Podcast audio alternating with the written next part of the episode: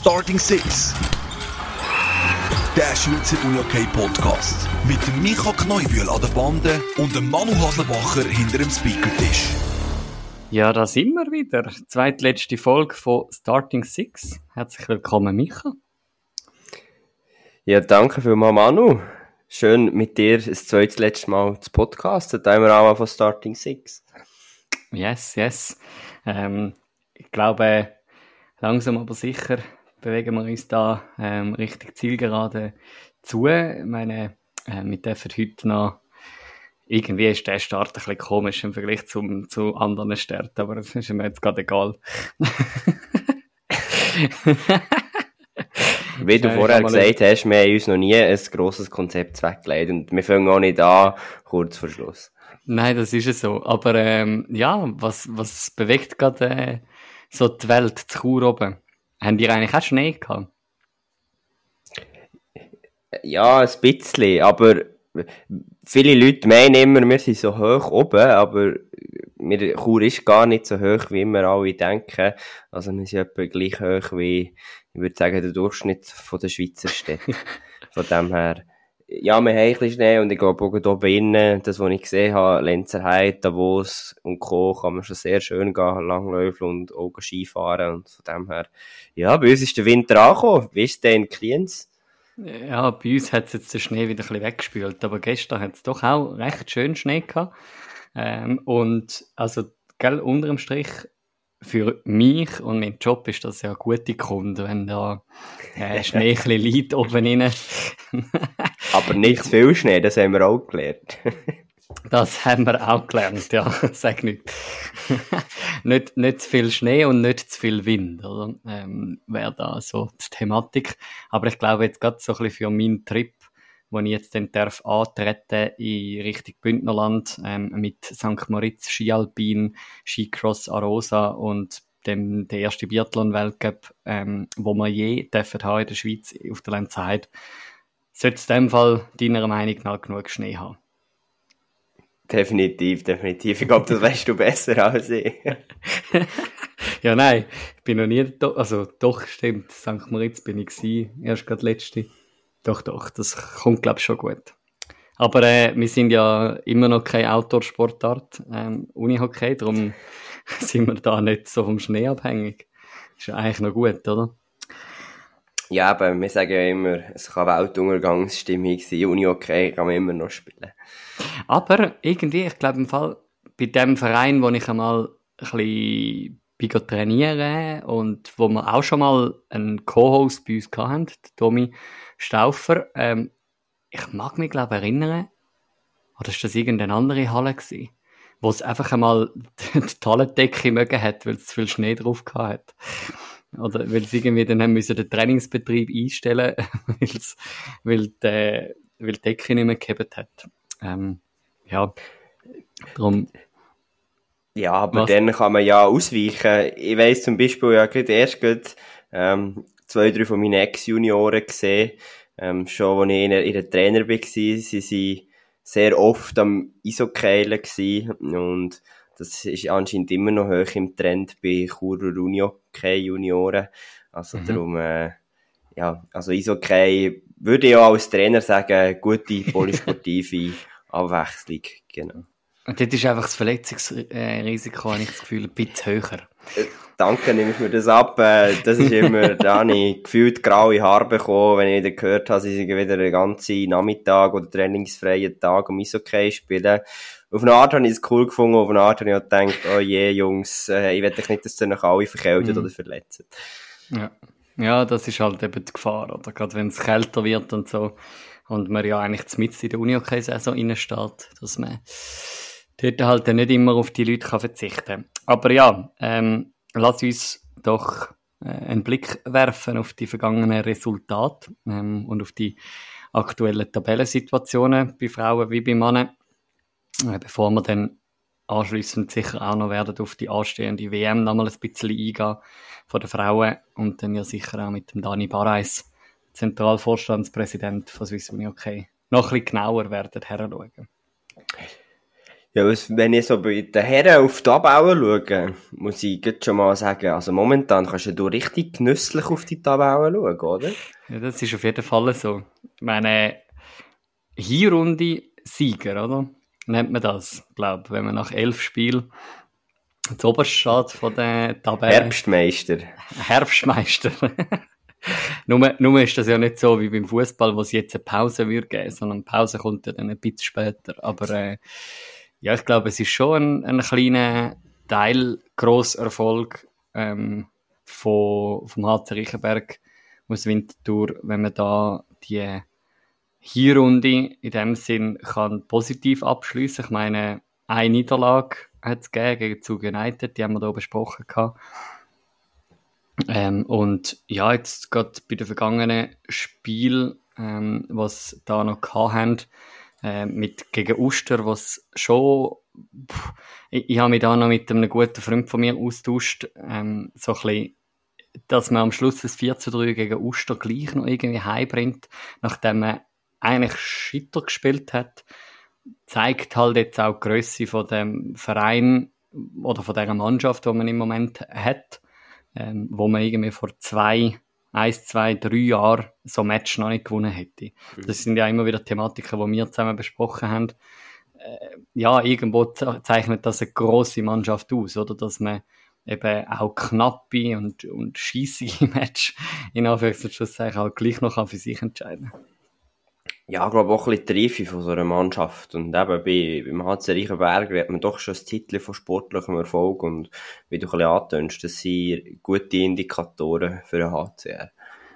Ja, ja, oder auch das andere 4 zu 3, was ja im anderen Zürcher Derby ähm, geholt haben, eine Woche vorher, äh, mit dem 4 zu 3 auswärts nach Verlängerung gegen GC, ist eigentlich, äh, selbst so wie ich gehört habe, ein attraktiverer, ein sehr attraktiverer Match gewesen.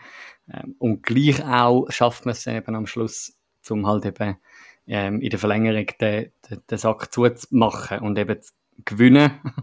ich sage jetzt mal im grossen Unterschied zu ähm, unserem hochgelobten ähm, und gleich auch ein bisschen kritisch betrachteten Verein zu United in der letzten Folge, oder? Ja, gut, würde sagen, eben, nachdem wir äh, die ganze Zeit darüber geredet haben, dass Zug United die Liga kaputt kauft und spielt, muss man es, glaube ich, ein bisschen relativieren momentan. Mhm. Wieso denn? Ja, weil es, äh, es sind zwei Niederlagen gewesen, oder? Mhm. Eine. Ich glaube, nur eine. Gegen Chur sind sie noch mit einem blauen Auge davon gekommen. Eine Niederlage.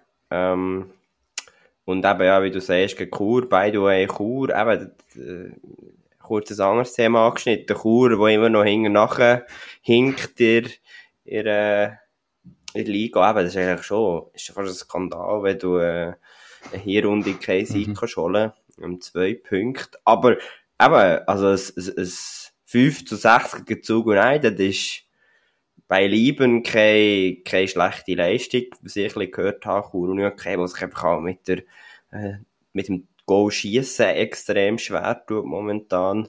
Und das ist sicher einer der größeren Faktoren. Und wenn wir zurück auf Zug kommen, ich weiß nicht, ob, meine, ob unsere These von letzter Folge stimmt, aber auch wenn ich so ein bisschen auf Zucker Resultat schaue, eben auch das, äh, was ist es Ja, eben, 8 Nein, 8 zu, 7, 8 zu 7 gegen Basel Regen, das haben wir ja letzte, genau, äh, letzte Folge noch besprochen. Das, äh, eben, das ist wieder so ein bisschen das, was unterstreicht. Man bekommt doch relativ viel Goal und mhm. ja, dann gegen SV Willer Ersingen, ich glaube mal, ein harter Test, wo man eben nicht ganz bestanden hat. Aber ja, schon noch früh in dem Sinne der Saison. Ähm, ja, bin nach wie vor gespannt. Also es kann in beide Richtungen gehen, Bezug. Mhm. Aber sie sind doch nicht eben so eine Übermacht, sage ich jetzt mal, wie man Angst gehabt hat, irgendwie in dem Sinn, in Anführungs- und Schlusszeichen, oder? Und meine, auf das, was du vorhin gesagt hast, zurückzukommen, wenn du die Tordifferenzen anschaust, jetzt hat Reichenberg Winterthur mit der besten Defensive, ähm, steht oberst und Chur Unihockey mit der schlechtesten Offensive steht zu unterst von der Tabelle. Ähm, irgendwo durch spielt denn das halt gleich auch eine Rolle, mhm. wie man halt hinten rein steht, vorne rein schafft und so. ja, hat das natürlich dann irgendwo eine Auswirkung. Natürlich repräsentiert das Torverhältnis niemals, was man in diesem Spiel gezeigt hat, aber ähm, es ist gleich irgendwo durch, eben, es bringt etwas mit, sage ich jetzt einmal, ähm, und ja. Wenn ich noch die Tabelle anschaue, was mich doch ein bisschen erstaunt, sind gut, ja, beim, bei Uster und bei Chur hat man es, glaube ich, können erwarten, dass man da in, äh, im, im, wie sagt man, im Keller möglicherweise sich muss aufhalten. Bei Vasa und bei Unihockey Basel Regio überrascht es mich doch ein bisschen, ähm, dass man da jetzt leicht am, oder was heisst leicht, doch deutlich am Abfallen ist, eben wirklich zu dieser Kauergruppe gehört. Ähm, und dann, ja, was nach wie vor ein bisschen mein Fragezeichen ist, was läuft bei Florbau Könitz nicht ganz rund? ja, das ist eine gute Frage. Also sie haben ja jetzt doch sich ein bisschen, habe ich das Gefühl, können etablieren, nachdem sie natürlich zuerst gegen Tigers Langnau äh, nochmal eine Niederlage eingefahren haben, äh, mit dem 4 zu 3 ähm, daheim nach Verlängerung. Äh, ja, läuft schon nicht ganz nach dem Gusto, vor allem wenn man nach dem ersten Drittel mit 3 zu 1 führt, habe ich das Gefühl, für den Florball Könitz. Ähm, und nachher aber, was ich spannend finde, die zwei Vereine, die du angesprochen hast, Walkirch St. Gallen gegen Florball Könitz, wo Könitz auswärts laut dem Resultat doch recht deutlich gewinnt ähm, das letzte Drittel noch kann dominieren Aber Vasa, wo eben so weit unten steht auf der Tabelle, einfach eine brutale Cup-Mannschaft ist. Ich meine, die haben es geschafft im Cup, ähm, und den wenn wir an dieser Stelle natürlich nicht vergessen, haben sie es geschafft, um den aktuellen Meister rauszukegeln. Und zwar nicht einfach so äh, ein bisschen, pff, ein bisschen mit, mit Mühe, sondern mal schnell 8 zu 5 daheim Wieler aus der eigenen Halle rausgefeckt also ja, gefackt, einfach, ja. Ähm, und pff, es ist wie so ein bisschen, äh, ich, ich glaube, du weißt, was ich meine, oder? Ich glaube irgendwie, dass Vasa, die können sich brutal gut einstellen auf, auf den Gap. Darum hat äh, der HC Riechenberg auch ziemlich Angst, wenn es darum geht, im Halbfinale gegen das Vasa anzutreten. Ähm, aber auf der anderen Seite, ja, irgendwo in der, in der Saison, wenn es halt im normalen Spielbetrieb Betrieb läuft, ist es brutal schwierig. Ja, ich glaube eben, das ist das, was wir auch schon viel mal thematisiert haben, wenn die Mannschaft plötzlich im Göppel erfolgreich ist, dann äh, hat niemand mehr über äh, das Saisonresultat, solange man nicht abgestiegen mhm. ist. Mhm. Ähm, noch ein letzter Gedanke zu Florbau Könitz. Ich glaube, bei den Könitzer, da bin ich schon leicht im Ausblick, wird man wohl nicht ganz, ähm, ja, wird man nicht wie sagt man, nicht enttäuscht sein, dass, dass keine WM bei den Herren ansteht. Weil, eben, ich glaube, man muss das schon ein bisschen relativieren. Trainerwechsel ist nie einfach, ähm, und klar, so, so ein Change steht neue Impulse geben, aber man muss dem auch Zeit geben. Und ich glaube, mhm. jetzt für Könitz ist, ist super, kann man in diesem Dezember weiterspielen, weiterarbeiten. Und ich kann mir gut vorstellen, dass im Januar, Februar dort die Welt schon ganz anders aussieht. Mhm, mhm. Äh, ein Team, das ich unbedingt noch möchte äh, ansprechen, ähm, ist Alligator Malanz. Ähm, die haben ja, äh, sag jetzt mal, irgendwie in den letzten ähm, drei Spielen einmal Cup, zweimal Meisterschaft ganz viele verschiedene Gesichter gezeigt. Ähm, gegen Zug United einen brutal attraktiven Cup-Match zeigt, was schlussendlich knapp verlieren. Da wären wir wieder bei Zug United. Die dritte knapp, der dritte knappe Sieg die sie haben können einfahren 8 zu 7 gegen ähm, Basel Rego haben wir angesprochen, dann ein ähm, 6 zu 5 gegen Chur Unihockey und im Cup ein 3 zu 2 gegen Alligator Malanz. Also irgendwie, das ist auffällig, oder? Die, die knappen Resultate. Ähm, und gleich Alligator Malanz, wo es irgendwie in der, in der, normalen Meisterschaft zuerst auswärts ein bisschen Mühe bekundet gegen ein, ein Floorball Thurgau und dann aber ähm, gleich auch der zweite Match jetzt in den letzten zwei Runden kann nach Verlängerung gewinnen. Und das gegen ein GC, wo sie nach zwei Drittel sage und schreibe 7 zu 2 hinliegen.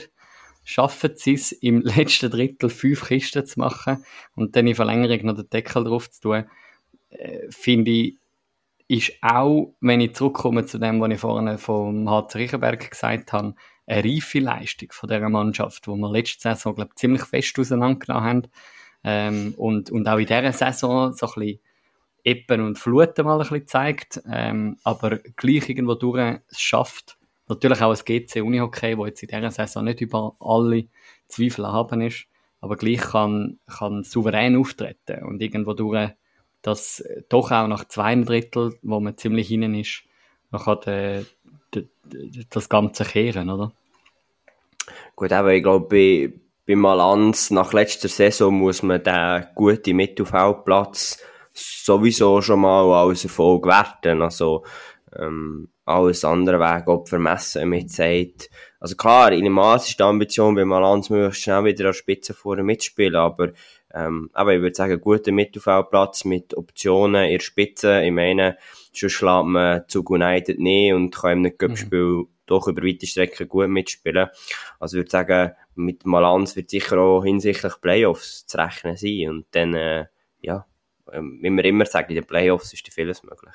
Mhm, mhm. Yes.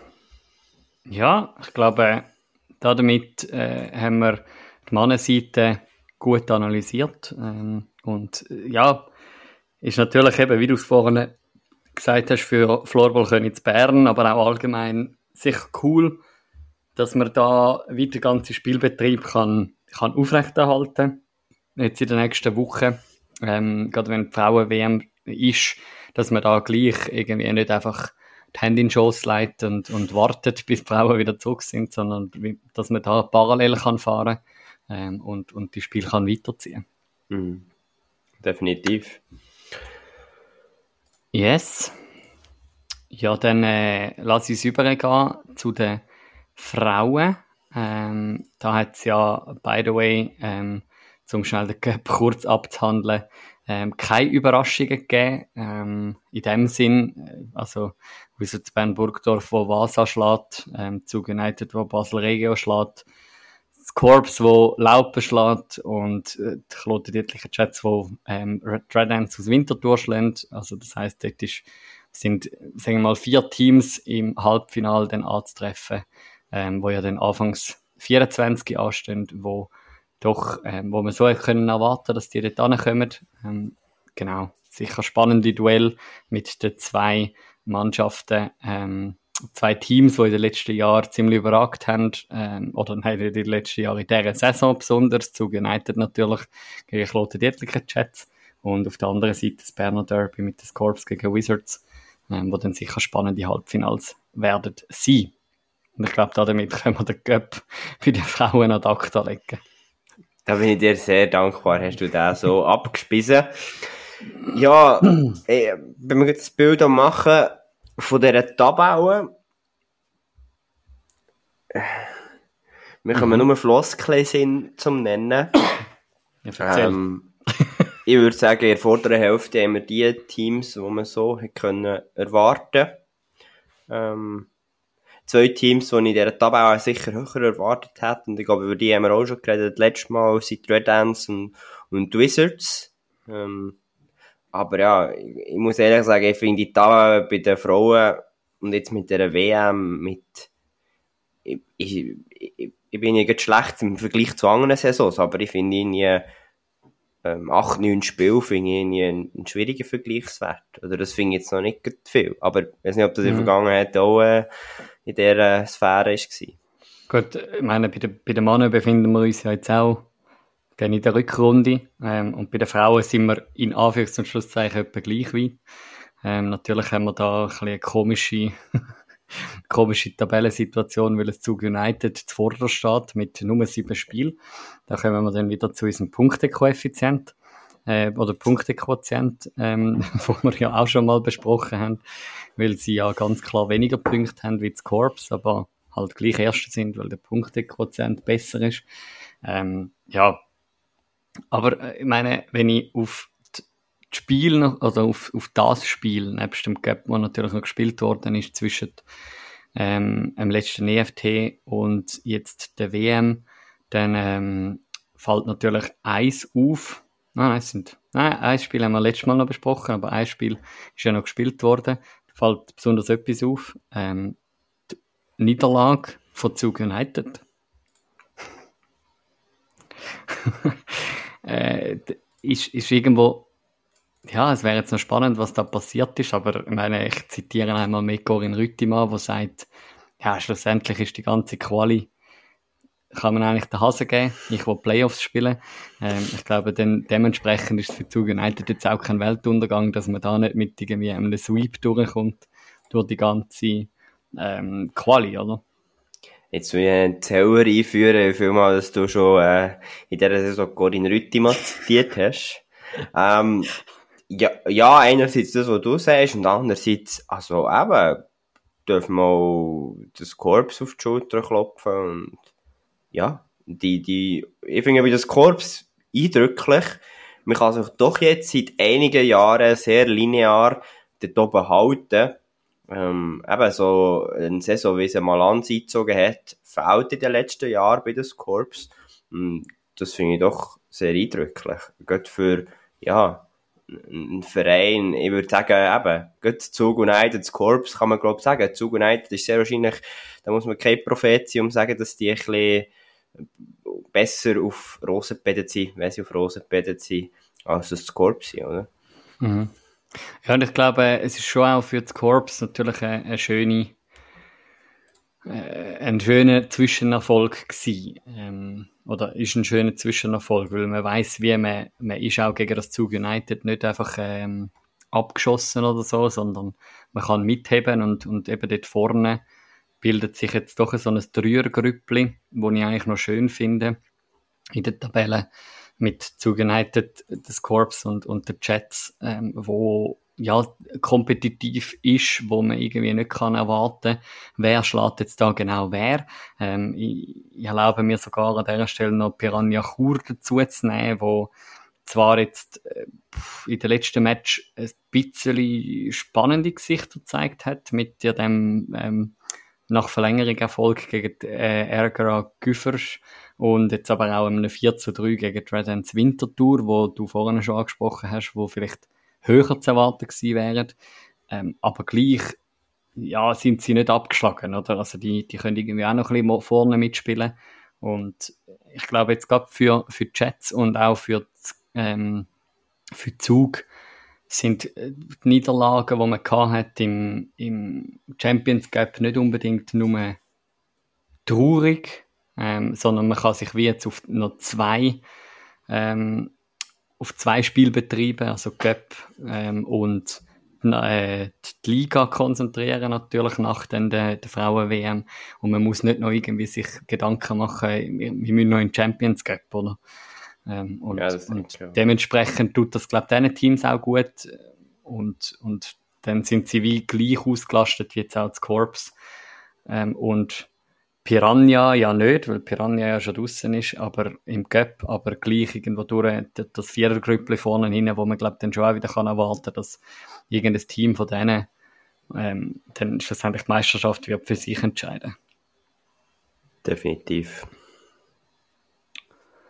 Ja, und darum, ja, ich glaube, bei den Frauen kann man gar nicht mehr jetzt äh, irgendwie ähm, noch noch irgendwelche Hypothesen anstellen, weil eben dort, ähm, das haben wir in dem Herbst jetzt auch schon ein paar Mal besprochen, dort steht jetzt ganz klar die, äh, die WM im, im Zentrum in Singapur, wo ja morgen, Samstag, 2. Dezember, wird starten. Und ich glaube, um da genauer darauf einzugehen, ähm, schalten wir jetzt noch unseren Gast ein, oder, Micha? Unser Gast, und wir werden sicher im Anschluss vom Gespräch die WM noch ein bisschen genauer analysieren. Und ja, jetzt freuen wir uns sehr. Ähm, ich habe mir überlegt, kann man sagen, er ist der höchste Unihockeyaner in der Schweiz? Vielleicht schon, ja. Vielleicht können wir das dann selber fragen. ja, wir freuen uns sehr, in der zweitletzten Folge der Zentralpräsident von Swiss Unihockey, der Dani Bareis, bei uns zu Gast hat. Ja, und jetzt ist er hier. Herzlich willkommen, Dani Bareis. Ja, hoi zusammen. Hoi Micha, hoi Manu. Freut mich sehr, dass ich heute bei euch sein Ja, der ist, ist ganz auf unserer Seite. Und ja, wir haben immer schon gesagt, wir möchten unbedingt mal den Zentralpräsident bei uns zu Gast haben. Darum freut uns das besonders heute. Und wir haben uns vorher im Pre-Gespräch gefragt, haben wir jetzt den höchsten Unihockeyaner der Schweiz bei uns zu Gast? Äh, ja, aber ich, äh, ich, ich, ich habe eigentlich immer so ein bisschen dezidiertes Verhältnis zur Rangautorität. Ich fühle mich in einer gewissen Verantwortung für den Verband und für die Sportart. Ja, ich mache das mit viel, viel, viel Spaß. Und ich glaube, wenn der Spaßfaktor nicht äh, ein ganz grosser Begleiter wäre, dann wäre auch die Motivation kleiner. Aber von dort her ist das eine unglaubliche Bereicherung in den Jahren, wo ich das mache.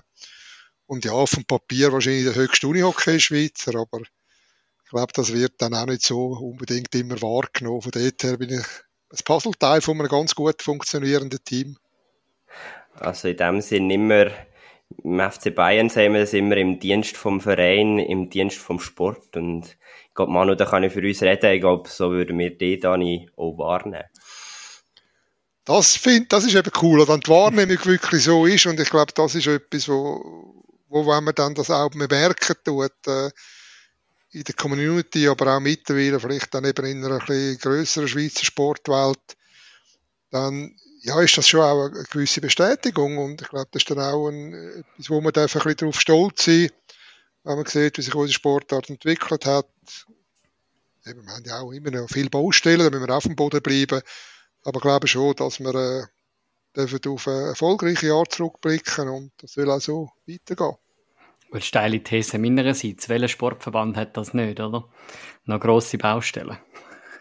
Das ist so. Ja, ja, das ist so. Und das ist ja etwas, wo wir auch, ich bin nicht unbedingt der Freund von mir vergleichen. Ich glaube, wir müssen aus der eigenen Weg gehen. Man muss auch die eigene Geschwindigkeit diktieren, wie man will, äh, neue Sachen anpacken. Aber gleich tust du dich natürlich vergleichen. Das, äh, glaube ich, liegt in der Natur von der Sache. Und dann vergleichst du dich halt mit Sportverbänden, die, anders, äh, die ein bisschen ähnlich aufgestellt sind, auch Mannschaftssportverbände. Und ich glaube, dort äh, müssen wir dann schon auch sehr zufrieden sein. Und vielleicht sind unsere Baustellen auch ein Klönen auf hohem Niveau, aber äh, die gilt es anzupacken. Es gilt einfach da nicht irgendwie die Augen zu verschliessen wenn wir das Ganze jetzt ein bisschen abbrechen, ich würde sagen, wir haben ja ganz viele Hörerinnen und Hörer, die sich vor allem mit dem Geschehen auf dem Feld beschäftigen. Und für die vielleicht so ein bisschen die Frage, ja, was macht der Zentralpräsident und der Zentralvorstand von Swiss Uni okay? Ja, ich glaube, also der Zentralvorstand ist ja auf dem Papier strategisches Führungsinstrument. Also wir geben äh, die Vision, wir geben Strategie vor, wir schauen nachher auch, dass die Strategie mit einem gewissen Aktionsplan dann auch umgesetzt wird. Aber ich glaube, es ist eben viel, viel mehr, oder? Äh, wir versuchen da vor allem mit der Operative, also mit unserer Geschäftsstelle Hand in Hand zu gehen. Und für mich ist immer auch eine Ausarbeitung und das Leben von einer Strategie ist ein gemeinsames Werk. Das sind Zahnrädchen, die mit ihnen angreifen. Ich finde auch immer sehr wichtig, dass gerade bei einer Strategieausarbeitung, also wo will der Verband an in den nächsten fünf, zehn Jahren halt operative auch, also nicht nur Geschäftsstelle, sondern auch die Kommissionen, die wir haben, dass die Teil der Lösung sind. Und Teil der Lösung sind es nur dann, wenn sie von Anfang an mitschaffen, mitdenken und dann vor allem auch natürlich mit umsetzen. Also ich sehe den Zentralvorstand als Führungsgremium, wo der Weg vorgibt, wo man anwendet, wo dann aber vor allem auch begleitet tut auf dem Weg, glaube, sehr viel Innovation im Moment kommt vom Zentralvorstand aus, auch in den letzten Jahren. Was kann uns, äh, Anführungszeichen, grösser machen in der Sportlandschaft Schweiz? Wo können wir mehr Aussenwirkung erzielen? Bekanntheitsgrad steigern? Wie können wir professioneller werden?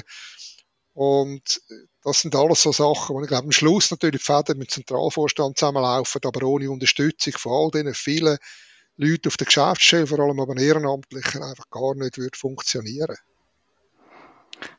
Etwas, wo mir jetzt noch schnell gerade so zuvorderst steht, ich meine, ich, ich selber arbeite bekanntlich auch in einem Sportverband. Ähm, bei uns, äh, wir haben einen Präsident, wir haben ein Präsidium. Jetzt bei Swiss Uni Hockey ist das ein Zentralvorstand und ein Zentralpräsident. Äh, kommt das davon, weil halt, weil Swiss Uni Hockey wie so organisiert ist, weil man halt verschiedene Vereine hat und wir ihr sind das Zentrale als als als äh, nationaler Verband oder von wo kommt da die auch die begriffliche Unterscheidung jetzt von Zentralvorstand zu Präsidium und von Präsident zu Zentralpräsident? Ja, ich glaube, das ist eine gewisse Historie. Äh, die Historie muss man vielleicht ein bisschen, die wird differenziert, oder die kann man natürlich auch differenziert leben, oder ich glaube nicht, dass man jetzt aufgrund von der, von diesen Namen oder von diesen Rollenbezeichnungen kann darauf schliessen, dass das anders oder komplett anders als in einem Skiverband läuft. Wir haben einen Vizepräsident. Jetzt kann man sagen, der Skiverband hat mehrere äh, im Präsidium inne, Vizepräsidenten. Äh, ich glaube, am Schluss ist am Schluss ist in unserem Zentralvorstand oder differenzieren wir uns vor allem dahingehend gegenüber anderen Verbänden, dass wir eigentlich, dass jedes Zentralvorstandsmitglied gewisse Kompetenz und Verantwortung in einem bestimmten Bereich hat. Also wir haben jemanden, wo Markus Bürki sehr gut in den Finanzen daheim ist. Wir haben Jörg Beer als CEO Fleurop, der äh, vor allem aus dem Marketing, Kommunikation dort rauskommt und auch Sponsoring lang beim SRF geschafft hat. Und so haben wir eigentlich überall Leute, es sind einfach nur zwei Beispiele, wo ihrem Berufsleben auch spezifische Kompetenz und Erfahrung haben. Und das ermöglicht so ist eben auch, dass man dann so ein bisschen ein Coaching, aber auch ein Challenge zwischen Operativen und Strategie festlegen. Und bei anderen äh, Zentralvorstand, nämlich das so war, da werden die Leute reingewählt, unabhängig eigentlich von ihren Kompetenzen und Erfahrungen, die sie haben. Und dann muss man schauen, wie man die Rolle am besten positionieren und auch leben tut. Und ich glaube, äh, das unterscheidet sich, äh, unterscheidet uns ein bisschen. Aber auch wir sind jetzt überlegen, wie geht es in Zukunft, oder? Auch, wenn man von Professionalisierung redet, dann ist es nicht einfach logisch und eine Selbstverständlichkeit, dass ein Zentralvorstand in den nächsten zehn Jahren noch mehr oder weniger unentgeltlich schafft. Wir kommen ein bisschen Spesen über, aber es ist alles ehrenamtlich und ich glaube, es wird immer schwieriger, äh, auch Leute zu finden, die 20, 30 Prozent Pensum unentgeltlich machen, es sei denn, es sind Leute, die schon pensioniert sind oder wo sich einfach aus dem kommerziellen, vom kommerziellen Faktor hier können erlauben. Aber ich glaube, das kann nicht die Lösung sein. Wenn wir den Junge nachvollziehen, dann müssen wir uns auch überlegen, müssen wir professionalisieren, müssen wir vielleicht eben auch die Strukturorganisation ändern im Zentralvorstand. Das ist ein laufender, agiler Prozess. Also jetzt auf gut Deutsch gesagt, eben, ich meine, du, du bist Zentralpräsident irgendwo durch ein Gesicht von Swiss Uni Hockey, aber du schaffst nebenzu auch deine, deine Vollzeit, oder? Also es ist wie, ich meine, das ist, das ist für dich ja nicht der Job. Nein, es ist äh, nicht der Job. Äh, ich habe äh, ich hab vielleicht das Glück, dass ich in den letzten 20 Jahren können mit, mit einem Geschäftspartner eine Firma aufbauen die in den letzten Jahren äh, relativ erfolgreich unterwegs ist. Das hat mir eine gewisse Zeit gegeben, äh, mich im Sport zu widmen oder mehr Zeit können in Sport zu investieren. Es ist aber immer so, und ich habe das immer so angeschaut, oder? Unternehmertum und, Unternehmertum und Sport geht eigentlich Hand in Hand. Und es ist eigentlich eine Win-Win-Lösung. Also ich profitiere unglaublich im Sport vom Unternehmen, von meinen Erfahrungen in meiner Firma. Aber ich profitiere auch unglaublich in der Firma vom Sport. Und das ist etwas, was ich glaube, in der heutigen Gesellschaft noch viel zu wenig Anerkennung findet. Man redet immer vom so ein bisschen dualen Athletenweg, Ausbildung und äh, Karriere. Aber ich glaube eben nachher die Ehrenamtlichkeit und äh, Unternehmen sein oder grundsätzlich äh, auch eine Karriere muss ja nicht unbedingt in einem selbstständigen Unternehmertum sein. Aber ich glaube, das sind zwei Faktoren, die sich gegenseitig unglaublich befruchten. Und das, aus meiner Sicht, müsste das viel mehr auch in der Gesellschaft noch verankert werden und müsste dort dann auch können positiv bewertet werden und akzeptiert werden.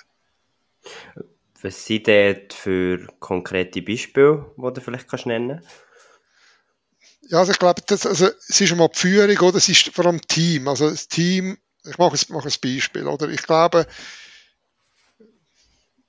ich habe zwei Beispiele bei mir und äh, das ist, glaube ich, auch bekannt, oder? Also ich habe mehrere, aber zwei, die man kennt, der Pascal Meyer und der Claudio Lely arbeiten bei mir.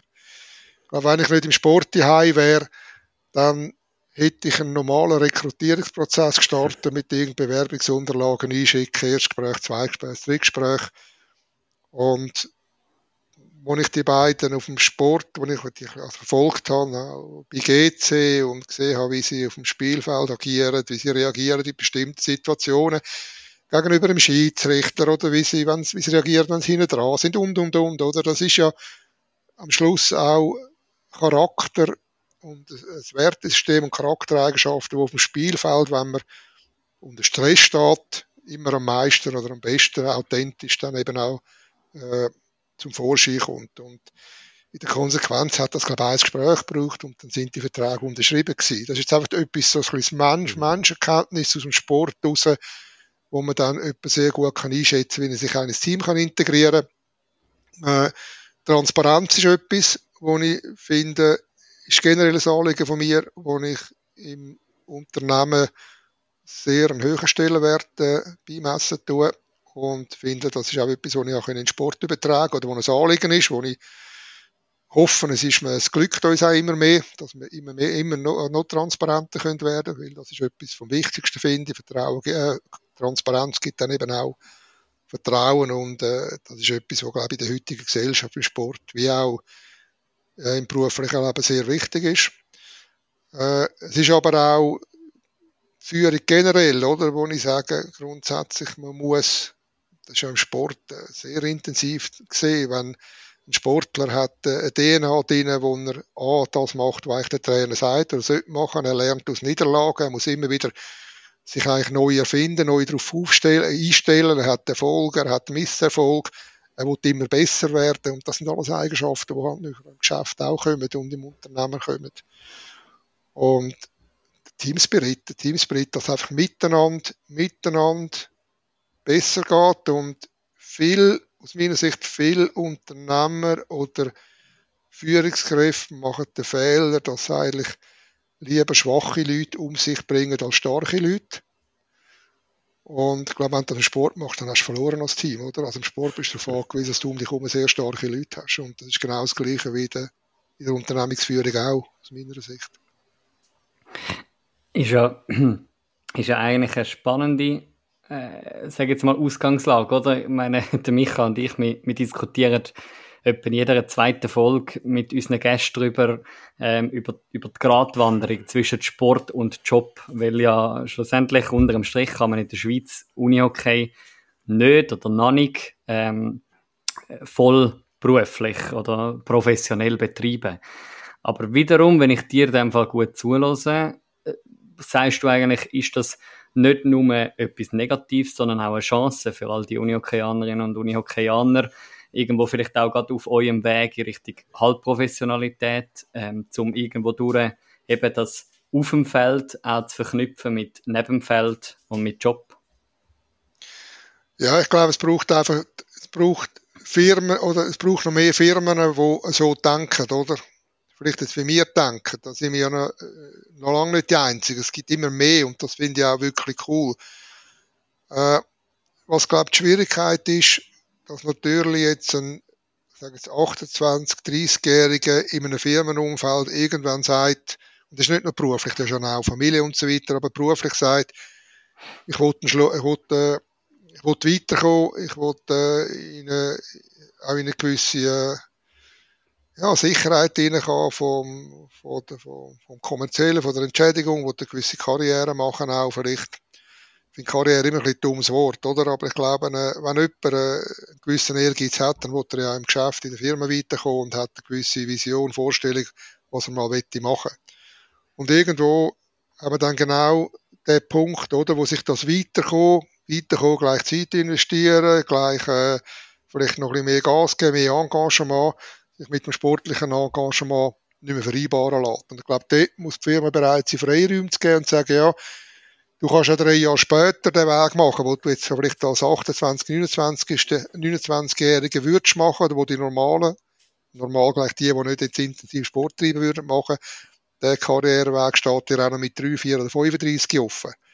Und dann glaube äh, oder wenn wir das schaffen, und das ist das für mich das Verständnis, was halt in Schweden äh, als Beispiel ganz anders ist, als bei uns ist. Und wenn wir das schaffen bei uns, dann glaube ich, haben wir eine ganz grosse Baustelle im Schweizer Unihockey können wirklich mehr als renovieren. Nämlich, dass äh, viele gute Unihockey-Spielerinnen und Spieler eigentlich dann aufhören, wenn sie im besten Unihockey-Alter sind.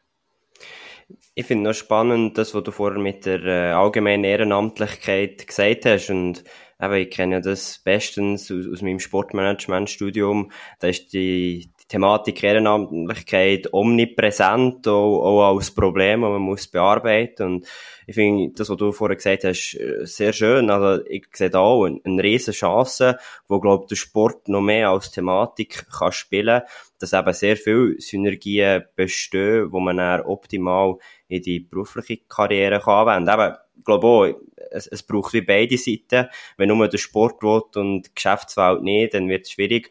Aber ich glaube, man kann das als Thema noch viel mehr ausstreichen, dass da sehr viel Mehrwert generiert werden, beidseitig. Ja, ich glaube auch. Und ich glaube, da, sind, äh, da muss so ein bisschen im Kreislauf der, eben auch Ausbildung, auch Fachhochschulen, oder? Äh, zusammen mit der Wirtschaft, zusammen mit dem Sport, glaube, muss man da ein bisschen kreativ sein. Und äh, für mich gibt es schon Lösungen, richtige Zertifizierung, wo das halt dann wirklich halt eine offizielle Bestätigung und einen offiziellen Mehrwert bekommt, wenn einer das kann äh, vorlegen kann. meine, heute redet die Gesellschaft von Nachhaltigkeitszertifikat, wie auch immer, oder? Und ich glaube, so ein Ausbildungssportzertifikat, wo dir wirklich halt definiert, was du für Eigenschaften hast aus dem Sport raus, für nachher beruflich können weiterzukommen. Und da vielleicht differenziert sich ja auch äh, der Einzelsportler zum Mannschaftssportler oder der Wintersportler zum Sommersportler, ich weiß nicht, aber ich glaube, da, da liegt schon das Potenzial frei, um können da dem Sport und der Gesellschaft äh, Gefallen zu machen. Jetzt wollte ich an dieser Stelle mal schnell ein bisschen ausholen. Ähm, wir, wir, sind jetzt da ein bisschen hocken geblieben ähm, auf, auf deiner Tätigkeit, vielleicht auch als Zentralpräsident. Ähm, du bist im 2012 bist du Zentralpräsident geworden von Swiss Uni Hockey. Wie wird man Zentral, äh, Zentralpräsident? Wie, wie landet oh. man in dieser Position? wie lange haben wir Zeit? Look, also ich versuche ich versuche, also dort, dort mich unterbrechen, wenn ich wirklich zu lang werde. Ich versuche es mir schnell zu denken. Ich bin, ich bin, ich bin, ich bin jetzt seit dem, äh, seit dem 82, also ich bin das erste Mal dabei gewesen, wo der Zürich Flunter überhaupt Uni-Hockey gespielt worden ist. Also es war ein 82 gewesen. Und dann, äh, ich habe ja lange Landhockey gespielt bei GC und dann haben wir so eine Fangruppe gemacht aus dem Landhockey ins Uni-Hockey und aus dem aus habe ich dann irgendwann mal äh, einen Unihockey-Verein gegründet in Adelswil und und und und alles durchgemacht vom, vom Spieler über einen Trainer, über einen langen Vereinsvorstand. Dann ist die Geschichte GC gekommen, wo wir GC gegründet haben, lang Sportchef gewesen. Und bin auch äh, im Nationalliga-Komitee gewesen. Und irgendwann ist der Punkt gewesen, wo gewisse Exponenten im Unihockey das Gefühl hatten, es geht jetzt nicht mehr recht weiter. Das ist so 2005, 2006, 2007 gewesen.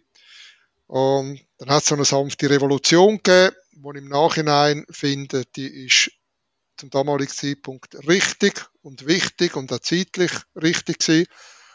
Und aus dem heraus habe ich dann irgendwann einmal sogar gesagt, äh, es hat dann auch ein bisschen Aufruhr gegeben, ein bisschen Konfliktpotenzial. Ich habe gesagt, eigentlich ist meine Zukunft im Verein und sicher nicht irgendwie in einem Amt, im Verband oder in einer Abteilung. Und dann, hat's, dann ist der Vorschlag gekommen, dass man den Verband eben auch ein bisschen neu organisiert, indem dass man einen sogenannten Sportausschuss macht und eigentlich die sportliche Kompetenz in eine eigene Kommission nimmt und dass die sportliche Kompetenz eigentlich nicht im Zentralvorstand ist. Also ob man jetzt mit einem roten oder weißen Bölleri spielt, äh, wie viele äh, Juniorenligen das gibt, wie die Auswahlen strukturiert sind, das ist nicht Sache vom Zentralvorstand, sondern von den Leuten, die rauskommen und die hat man in dem Sportausschuss zusammengenommen. Dann ist darum gegangen, ja, wer präsidiert dann den Sportausschuss? Und äh, dann haben sie gesagt, das soll ich machen. Und ich habe mir das lange überlegt, weil der Präsident von dem Sportausschuss, der ist dann automatisch einfach von Amtes wegen im Zentralvorstand gewesen.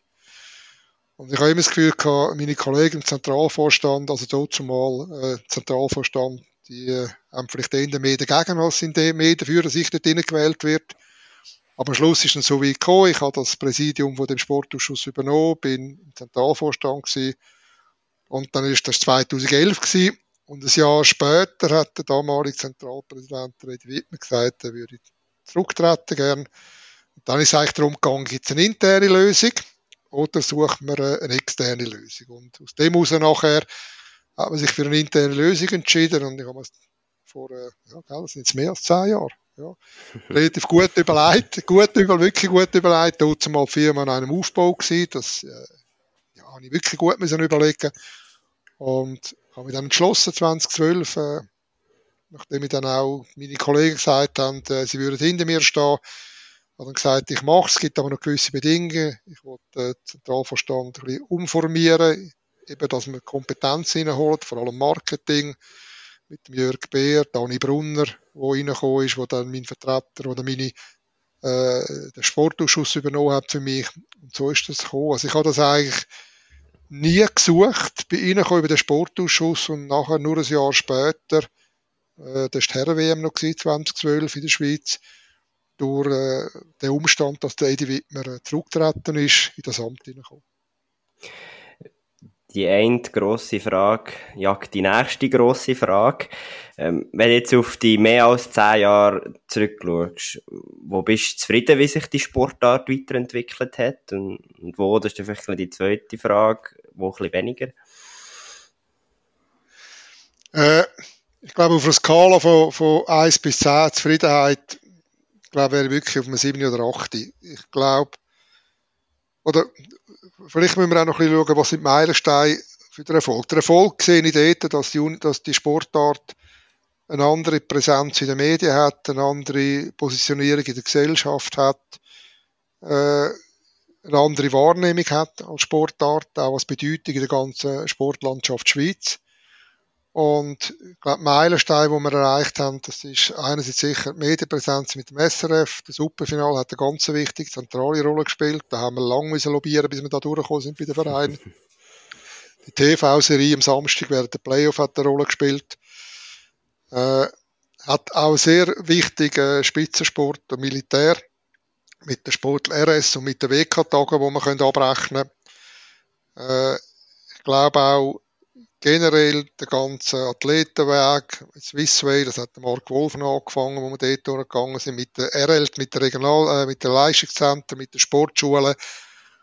Da ist recht viel gegangen. Und wir haben heute, und das ist für mich, glaube der wichtigste Punkt, und der ist dann wiederum an einen Zufall zuzuführen, der wichtigste Punkt ist, wir haben heute, oder heute hat unser Verband bei der öffentlichen Hand, sagt das beim ASPO, sagt das bei Swiss Olympic, aber auch bei den anderen Verbänden, glaube ich, sehr hohe Akzeptanz. Wir haben bis, äh, bis vor etwa sechs, sieben Jahren eigentlich kein Networking gehabt zur öffentlichen Hand. Das haben wir wirklich nicht gehabt. Und das ist ein Vorwurf, den ich in den ersten Jahren mich selber gemacht habe, aber auch, äh, so ein bisschen, äh, auch ein Vorwurf von meinen Vorgängern. Man hat das nie geschafft in unserem Verband. Man ist immer so ein bisschen allein grösser geworden. Ich glaube, wir auch stolz darauf sein, wir sind ein Verband, der noch nie rückläufige Lizenzierungszahlen hat, auch während der Corona nicht. Äh, wo ich weniger, äh, wo, wo, wo ich finde, haben wir weniger Erfolg gehabt, das ist, wir haben es zu wenig geschafft, die, die Entwicklung, die der Verband gemacht hat, auf die Entwicklung der Verein abzubrechen. Und bei den Vereinen rede ich vor allem Nationalverein, wo halt auch ein Aushängeschild sind neben der Nationalmannschaft von unserem Sport. Also wir haben, sage immer, wir haben so vier Aushängeschilder. Das ist die enorme Breite, die wir haben. Auch mit dem Nachwuchs, das ist Nationalliga A, mit dem Spiel, wo ein Fernsehen betreibt, Livestream, Fernsehen betreibt werden und die Auswahlmannschaften. Und ich glaube, dort, äh, das kommt jetzt langsam. Da gibt's äh, wirklich ganz gute Vorbilder in der Vereinslandschaft Schweiz, wo, wo ich finde, genau dort müssen wir ran. Hängt natürlich sehr oft auch für die Infrastrukturen zusammen die zur Verfügung stehen. Aber das ist etwas, wo, wo ich finde, Nationalliga, Männer, Frauen, Verband, dort sind wir noch zu wenig näher miteinander unterwegs. Eine grosse Stärke aber auch ist wiederum, dass man halt gleich miteinander redet. Wir haben nie ein Problem zwischen Klein- und Grossfeld. Wir haben fast nie ein Problem. Natürlich ist immer Situationen, wo man muss äh, diskutieren zwischen Regionalliga und Nationalliga. Und das ist etwas, was uns unglaublich unterscheidet, positiv unterscheidet zwischen den anderen Verbänden, das große Ganze. Wir können nicht mehr von Familie reden, für das sind wir zu gross, aber wir ziehen immer noch einem, äh, einem Strick. Und auch etwas, oder, was ich wirklich stolz bin, dass wir das, das ist aber etwas, was eigentlich schon meine Vorgänger von Anfang an so initiiert haben.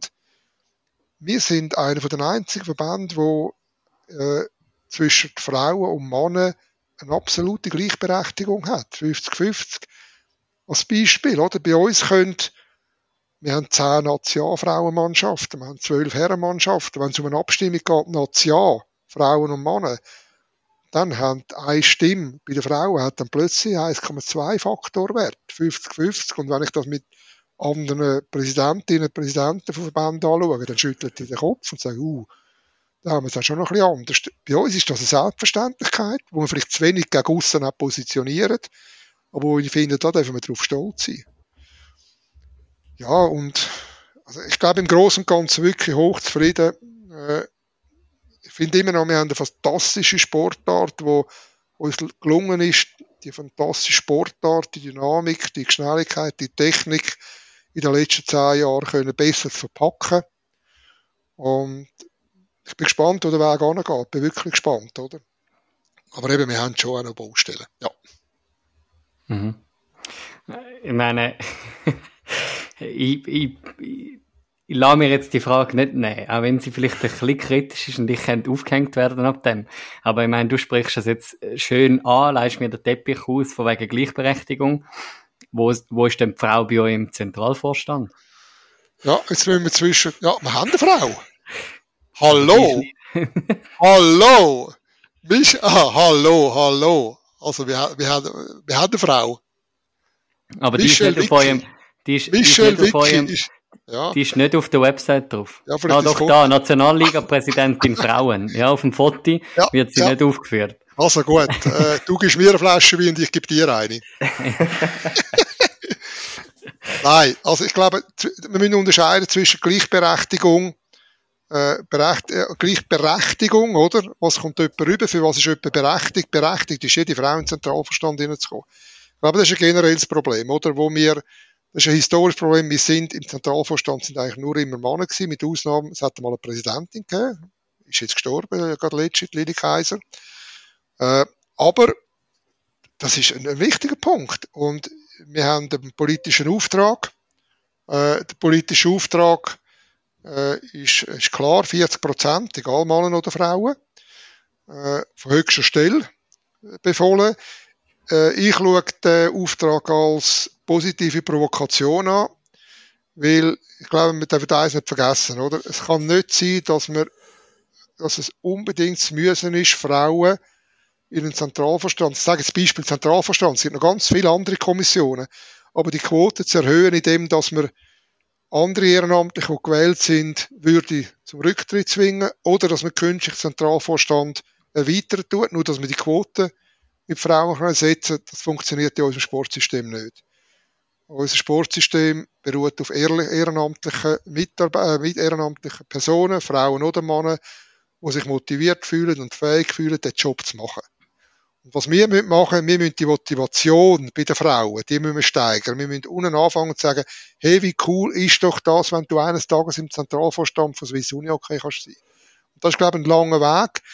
Bin aber auch der Überzeugung, wir sind auf einem guten Weg, auch in der Regionalliga, auch mit einer möglichen Athletenkommission von dort her. Und natürlich schaut man, wenn man dann sagt, gerade in einer Athletenkommission, und man sagt, man wettet die Athleten eigentlich direkt im Strategiegremium eine Stimme geben dann schaut man natürlich, ja, es wäre jetzt auch vielleicht auch ein Vorteil, wenn es eine Frau wäre, oder?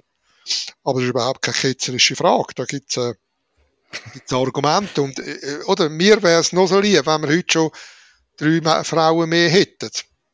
Wir tun die, wir tun die Zentralvorstandstellen übrigens, wenn es nicht von Amteswegen sind, wie eine Nationalliga-Präsidentin oder Präsident oder Regionalliga-Präsident, tun wir die ausschreiben. Da können sich auch alle bewerben. Fazit ist einfach, wir finden, wir finden fast Stand heute, oder? Keine Frauen, die sich für das interessieren und das müssen wir ändern. Und dann wären wir wieder bei der Ehrenamtlichkeit, oder? Wo wir ja vorhin auch schon besprochen haben. Wenn, ähm, nochmal zurück so ein bisschen auf, auf deine Tätigkeit ähm, als Zentralpräsident, aber auch, sage jetzt mal, gerade das ganze ähm, Unihockey-Entwicklung, wo du, eben, du hast vorhin gesagt, irgendwie Anfangs 80er Jahre, wo du das ähm, aufgegriffen hast. Was, was ist so dein Highlight? Wenn du jetzt vielleicht eins musst rauspicken, sind doch viele Jahre, ähm, über, über 40, wo du da irgendwo in dem, dem Bereich schon unterwegs bist. Aber was ist, wenn jetzt etwas müsstest rauspicken keine Angst, es kommt nachher dann die Gegenfrage schon auch noch.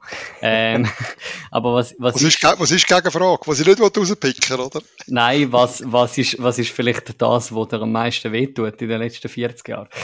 Das ist ähm, eine schwierige Frage übrigens. Ja. Äh, Ja, aber jetzt wollte ich zuerst mal das Highlight hören.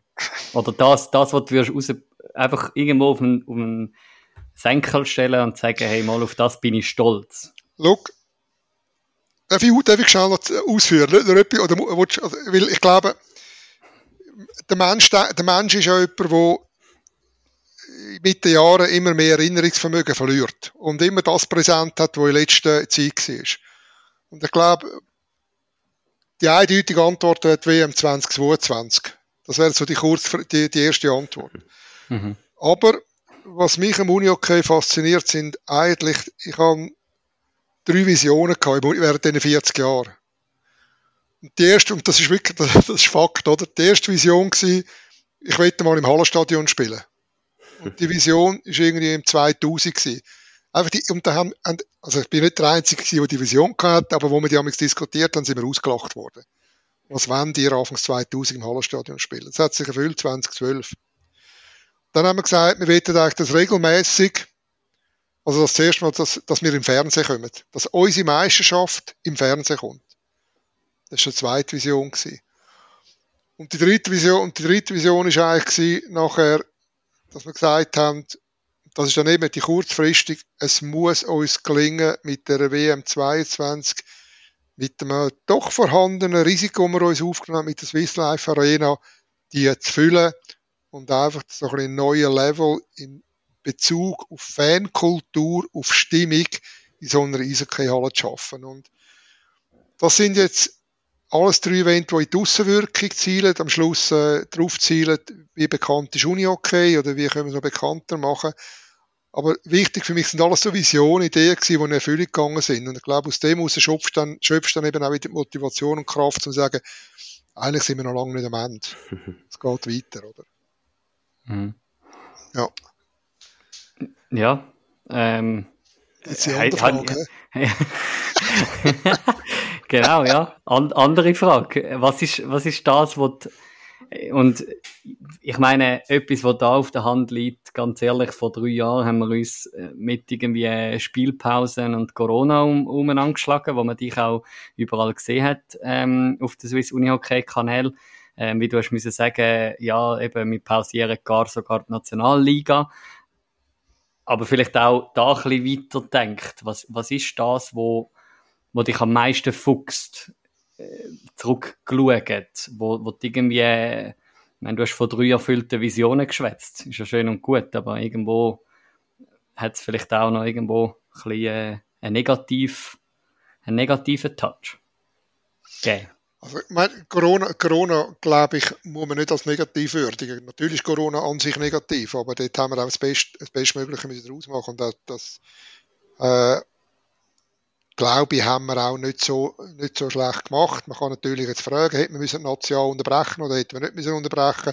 Ich glaube, dass in endlosen Diskussionen wichtig ist, in so einer Situation, dass, dass man entscheidet und dass man kommuniziert. Und ich glaube, das ist wichtig dort. Und im Nachhinein sind wir immer gescheiter. Corona ist für mich äh, etwas gewesen, wo man hat müssen reagieren. Das ist ein Fakt gewesen. Ich glaube, was, was mir, was mich was mich stört, und da, da muss ich jetzt wirklich weit drauf zurückschauen, das geht so ein bisschen die Anfang vor 20 Jahren, oder? Äh, dort habe ich jetzt ein, ein wirklich, das wissen nur die ganz Alten, eben die, die schon etwas so alt sind wie ich und kurz vor der Pensionierung stehen, dort hat es wirklich einen rechten Konflikt gegeben zwischen der, meiner Person vor allem und dem Zentralvorstand und ich habe irgendwann ich, ich, ich habe immer das Gefühl, ich gebe das Beste für die Sportart und immer äh, in meinem Ehrenamt. Und vielleicht habe ich mal nicht das Beste gegeben, vielleicht habe ich wirklich mal auch, äh, ich hecke genau immer wieder an, oder, meine Ideen und meine Visionen. Aber ich habe dann wirklich mal feststellen, dass ich auf einer Liste bin. Es hat zwei Namen dort drauf gehabt, die andere tut nichts zur Sache. Das war eine Liste, Persona non grata, beim Schweizerischen Unihockey-Verband mein Name ist dort drauf gestanden, weil ich erlaubt habe, schon im Jahr 2000 ungefähr, ich bin nicht mehr ganz sicher, Nationalliga in eine gewisse Selbstständigkeit zu führen mit einem eigenen Geschäftsführer.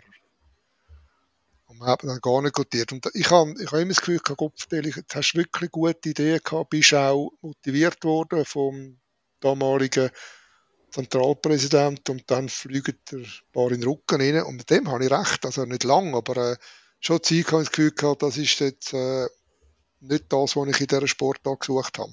Das mag für Außenstehende ganz eine kleine Sache sein, aber ich habe irgendwie, ja, ich habe einen recht hohen Gerechtigkeitssinn. Und dann äh, tue mich auch schwer mit solchen Sachen umgehen. Und wenn dann äh, wirklich das nicht kannst auch argumentieren und einfach äh, gesagt hast, mit dir wollen wir nicht mehr reden, dann löst das etwas aus. Vielleicht hat das im Nachhinein auch die sanfte Revolution ausgeführt. Das kann sein. Aber dort, dort mich darauf hinweisen, was, ihr, seid, ihr beobachtet die Szene, ihr habt viel neutralere Sicht. Was, ist, was läuft nicht gut? Oder auf, auf was sind Sachen in den letzten, wenn du auf meine Amtsperiode beschränkst, wo du sagst, da haben wir Fehler gemacht? Also ich habe mich sehr bestätigt gefühlt in dem, was du vorher gesagt hast. Ich glaube, es war fast der erste Punkt, gewesen, wo du gesagt hast, wo, wo du nicht ganz happy bist in den letzten zehn Jahren, ist so die parallele Entwicklung von Verband und Verein. Ähm, ja, eine Zeit lang selber in einem Verein dürfen arbeiten auf der Geschäftsstelle. Und also einerseits, das muss ich auch sagen, gewaltig, was Swiss Uni okay als Verband leistet, was die Leute auf der Geschäftsstelle leisten. Aber was für mich immer mega schwierig ist, war, ähm, es gibt Leute, die fast Vollzeit auf der Geschäftsstelle arbeiten bei Swiss Uni okay. Und ich als Verein, wo sehr tiefprozentig bin, fast im Ehrenamt bin, und glaube irgendwo so ein bisschen die Share, das habe ich immer extrem schwierig gefunden für, für mich im Ehrenamt. Und eben so ein bisschen, ich glaube, dort gibt es sicher noch Potenzial. Man muss auch sagen, ähm, das kannst du viel besser erklären als ich, aber mit der äh, Stelle, wo man die Vereinsentwicklung möchte fördern, ist da glaube ich jetzt etwas am gehen und ich schaue da sehr zuversichtlich ähm, in Zukunft. Ja, das ist äh, ein ganz wichtiger Punkt, oder? Und ich glaube, dort, äh, einerseits wir als Verband, aber auch von Seiten Swiss Olympic.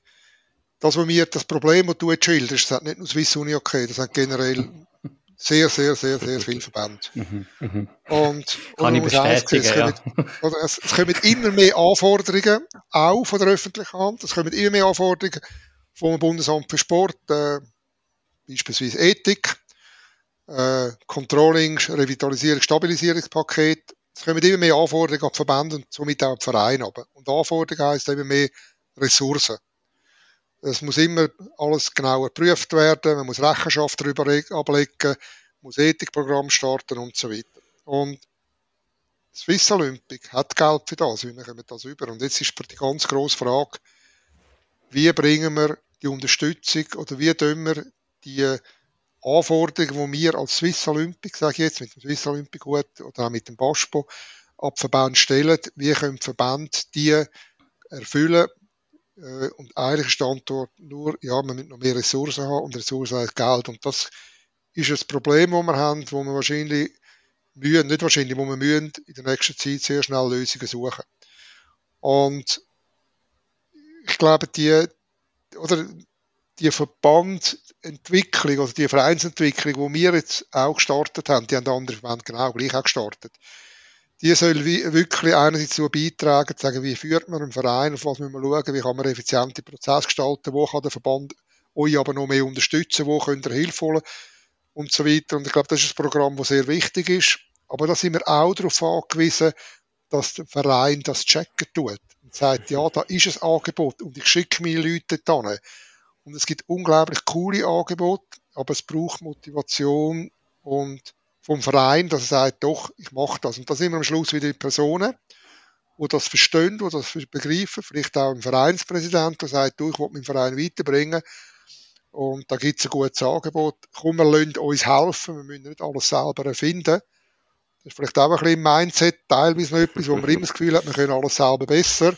Und von dort her, glaube ich, ist das ein Weg, wo wir den richtigen Weg, den wir eingeschlagen haben. Und ich hoffe, dass wir da werden erfolgreich sein mit dem Projekt.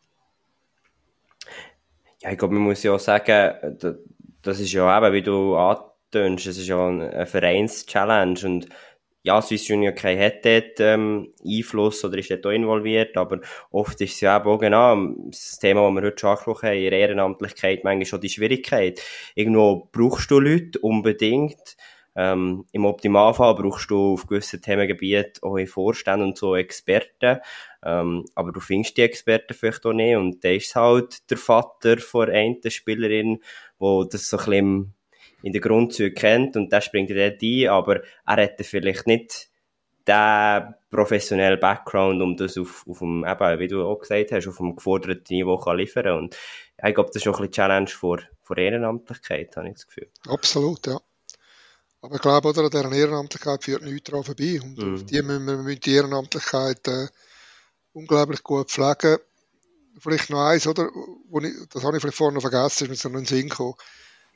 Wo, wo ich einfach unglaublich stolz bin auf uns, oder? Das ist wirklich unsere Kultur und unser Wertesystem, das wir haben. Und wenn ich mich so in der Nationalliga-Versammlung oder generell in der Delegiertenversammlung, ich tue es immer wieder sagen und ich tue mich aber dann immer wieder entschuldigen, dass ich das zum fünften Mal sage, aber im gleichen Atemzug sage ich auch, dass ich das nächste Mal wieder wird sagen, oder? Weil das ist etwas für mich, was am wichtigsten ist.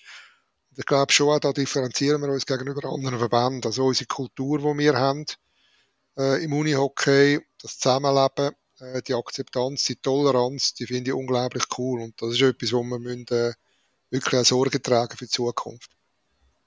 Ja, und ich glaube, dass sind andere Sportarten eben, du tust so auch, auch ein bisschen neidisch. Also, ich höre im, im Studium oft eben sehr lobende Worte und, äh, wenn man einen Verband in puncto, eben, wie du auch sagst, Kultur, Innovation will rausstreichen, dann tun, glaube viele andere sehr, sehr grosse Verbände, ja, fast ein bisschen neidisch oder zumindest bewundernd auf Swiss Union schauen.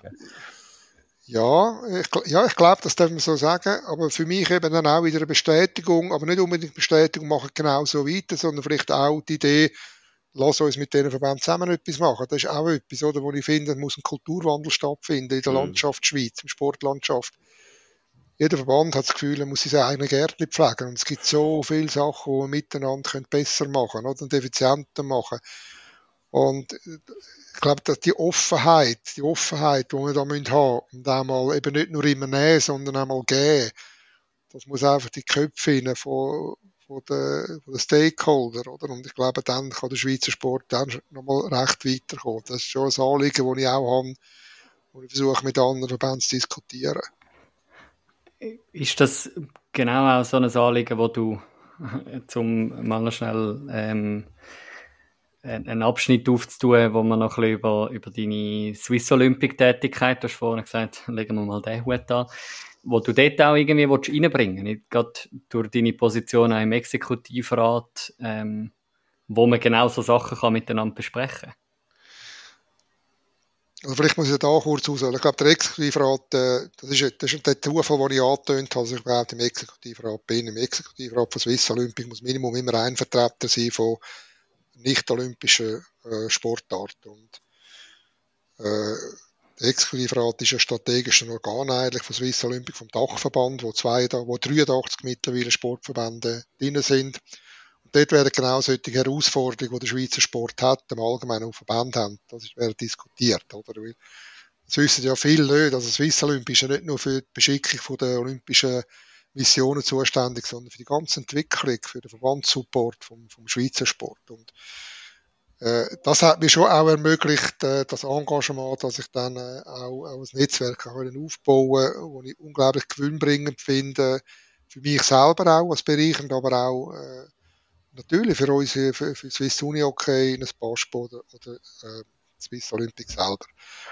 Und ich glaube schon, oder, dass wir die gesellschaftlichen Herausforderungen, die im Sport auf uns kommen. Das sind Themen, die das Basketball und Swiss Olympic sich annimmt. Und Swiss Olympic muss dann vor allem aber auch umsetzen. Und das, was ich vorher gesagt habe, von einem Kulturwandel, von Miteinander, das ist ein erklärtes Ziel, das wir in einem gewissen Projekt bei Swiss Olympic haben. Also, gehen wir zusammen, oder? Tun wir das Ökosystem Sport enger zusammenknüpfen, verbinden, wenn wir miteinander äh, kommunizieren, wenn wir eine digitale Transformation nicht nur über einen Sportverband, über mehrere hineinhängen, geben die Möglichkeit, dass sie können mitmachen Das sind alles Themen, die, glaube ich, sehr interessant sind und am Schluss sich, ja, am Schluss sich für jeden Einzelverband eigentlich positiv äh, sollten auswirken. Du hast, du hast vorhin das Sportparlament angesprochen, angeschnitten. Ähm, von dem hat man jetzt doch letzte auch viel können in den Medien lesen. Was ist also du hast vorhin gesagt, es wird zusammengesetzt aus den verschiedenen Schweizer Sportverbänden.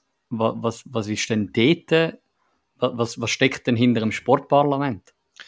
Also das Sportparlament ist eigentlich das höchste Organ im Schweizer Sport. Das ist wie eine Delegiertenversammlung vom Swiss Uni Hockey oder die Vereinsversammlung von einem äh, Generalversammlung und Vereinsversammlung von einem Verein. Äh, dort wird eigentlich entschieden, wo der Schweizer Sport angeht. Natürlich logischerweise auf Vorschlag oder auf Antrag vom Exekutivrat. Und jetzt gerade das Beispiel, oder, wo wir im letzten Sportparlament, wo die Olympischen Winterspiele Anträge abgenommen werden, das Sportparlament entscheidet schlussendlich, ob jetzt die Schweiz den, den Prozessschritt weitermacht oder nicht. Und äh, am Schluss äh, muss das Sportparlament auch das Budget respektive die Finanz, also den Jahresabschluss abnehmen. Äh, ich wünsche mir teilweise im Sportparlament noch stärkere Diskussionen mehr auseinandersetzen. Es ist oft einfach das, das Ja sagen, meistens das Ja sagen und nicht das Nein sagen. Aber die, oder, das ist generell etwas, auch egal, auch unserer Delegiertenversammlung oder wahrscheinlich auch, die, die Diskussionen, die ja eigentlich immer befruchtet müssten sein und man auch äh, konfliktbeladen kann diskutieren und Meinungen kann austauschen. Das ist etwas, was ich jetzt gerade im Sportparlament eigentlich noch ein bisschen vermisse, aber ist vielleicht auch ein bisschen systemgeschuldet. Wie, wie muss man sich das vorstellen? Dani Barreis, der da im Sportparlament immer wieder mal äh, versucht, Diskussionen anzuregen. So wie nein, Dan, nein das, ist eben, das ist eben auch etwas. Oder? Vielleicht muss ich dort mehr, mehr Mut haben. Nein, ich habe natürlich im Sportparlament die Rolle als Exekutivratsmitglied. Mhm. mhm. Ja, okay. Und nicht als Verband. Also ich mhm. stelle mir manchmal vor, würde ich jetzt äh, nicht als Rolle Exekutivrat ein, sondern als äh, Verbandspräsident Swiss Uni ist dann der Michael Zoss oder die Jörg Beer oder äh, ist gerade der Roger, Löt, Roger Lötscher ist noch dabei gewesen. Äh, der mit vier Leuten sind wir der Verband, der am meisten Leute im Sportparlament gehabt. Aber ich bin natürlich dann schon von meiner Rolle geschuldet als Exekutivrat, dass ich die Anträge vertrete, oder? Und mhm. Ich glaube, als Exekutivrat, oder, ist auch ganz zentral wichtig und das fällt auch nicht allen leicht, dass du eigentlich, wenn du in einer ER-Sitzung drin hockst, dann bist du Interessensvertreter vom gesamten Schweizer Sport und nicht von der Sportart Uni-Hockey.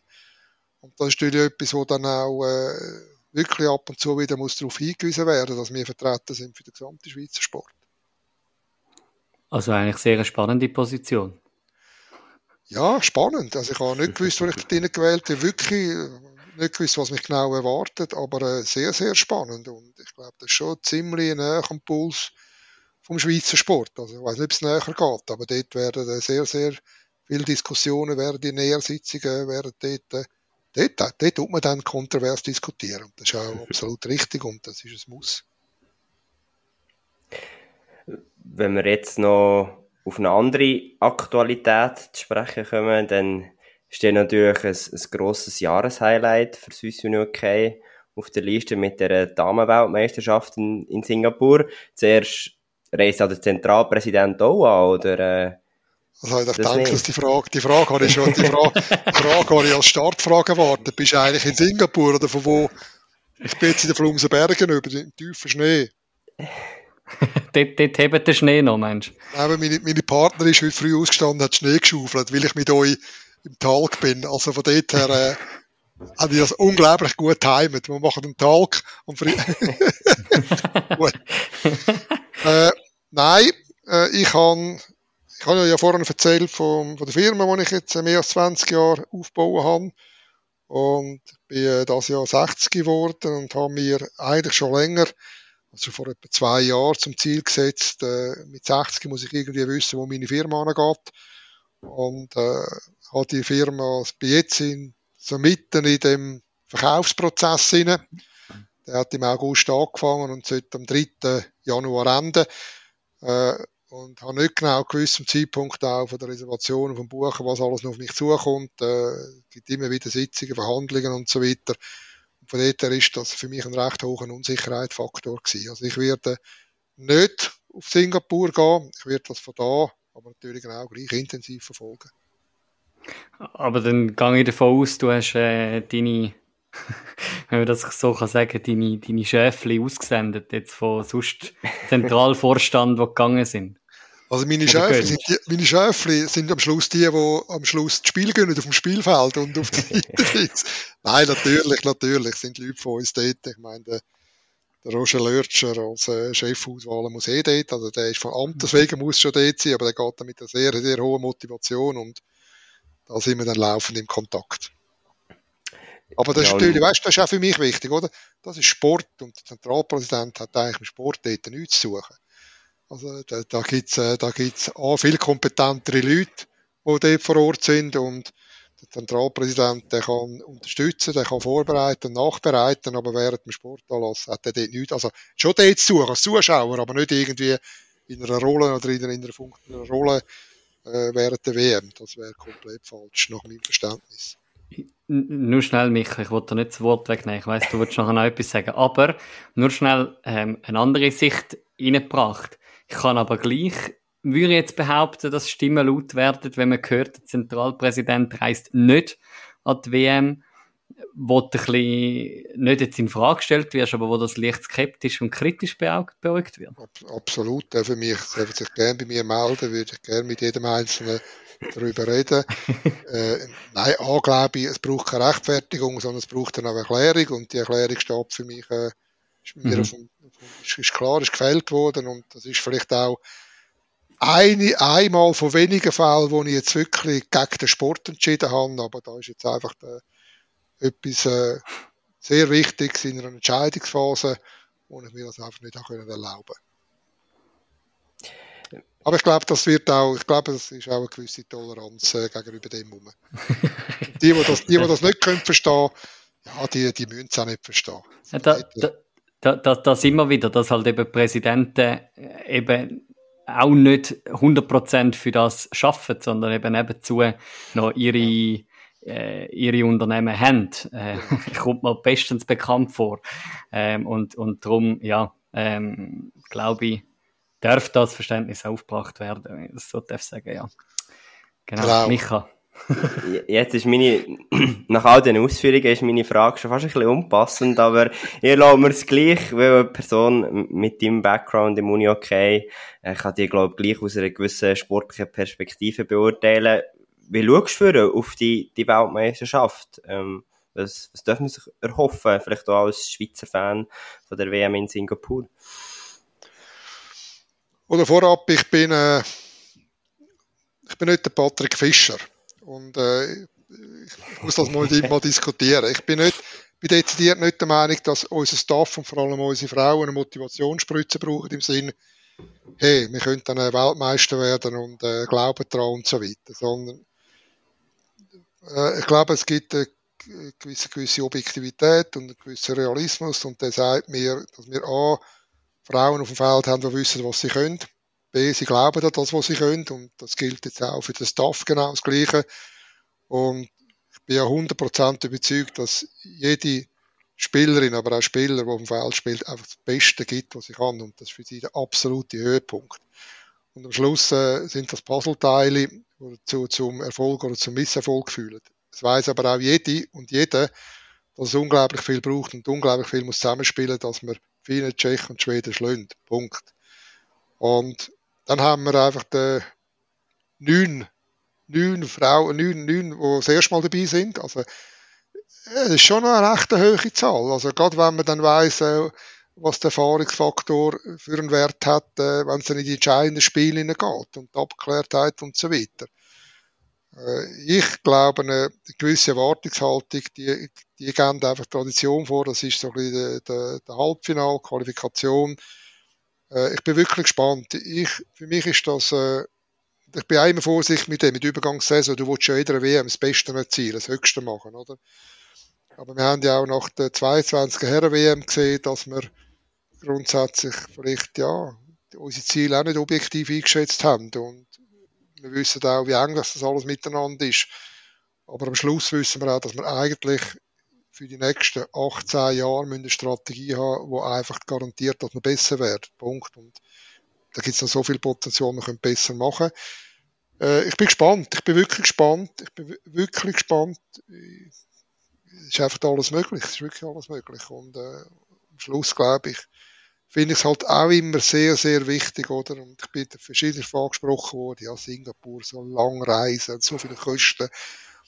Aber für die Frauen, die dort sind, ist das einfach eine unglaubliche Erfahrung. Sie haben das Pre-Camp noch dort gemacht. Ich glaube, das ist auch ein hoher Spaßfaktor. Und ja, auch in unserer immer professioneller werdenden Sportart muss der Spaß eine wichtige Rolle spielen. Das muss, das muss einfach auch dabei sein. Und lassen wir es doch bei dem, ich bin gespannt. Äh, ich wäre freudig, freudig überrascht, wenn es eine Medaille gibt, wirklich freudig überrascht. Lassen wir uns überraschen.